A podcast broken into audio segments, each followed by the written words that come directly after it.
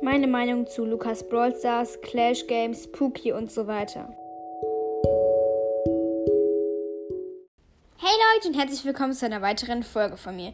Wie ihr schon im Intro gehört habt, zeige ich euch heute meine Meinung zu Clash Games, Pookie, Lukas Brawl Stars, Just Jonas oder wie er auch ausgesprochen wird und so weiter.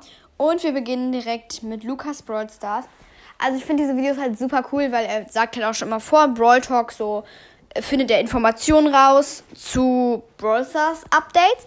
Das finde ich sehr, sehr, sehr, sehr gut.